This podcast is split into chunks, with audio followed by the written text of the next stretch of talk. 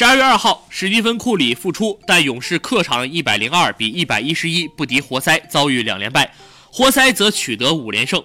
此役，库里二十一投十中，三分球九投三中，得到二十七分、五篮板、三助攻，有七次失误。凯文·杜兰特十九投九中，得到二十八分、七助攻、六篮板。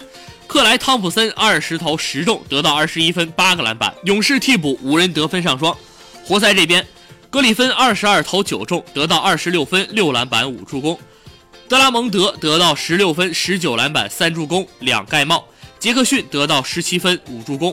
库里复出过后，从他的轮换出场时间来看，完全是正常轮换。史蒂夫·科尔没有对他进行限时令，说明他的身体状态没有问题。但是库里还没有完全找到竞技状态。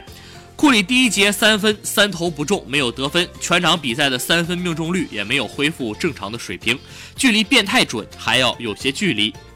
除了个人进攻状态不佳之外，库里的控球和组织也没有恢复到正常水平，他多次在比赛中出现传球失误。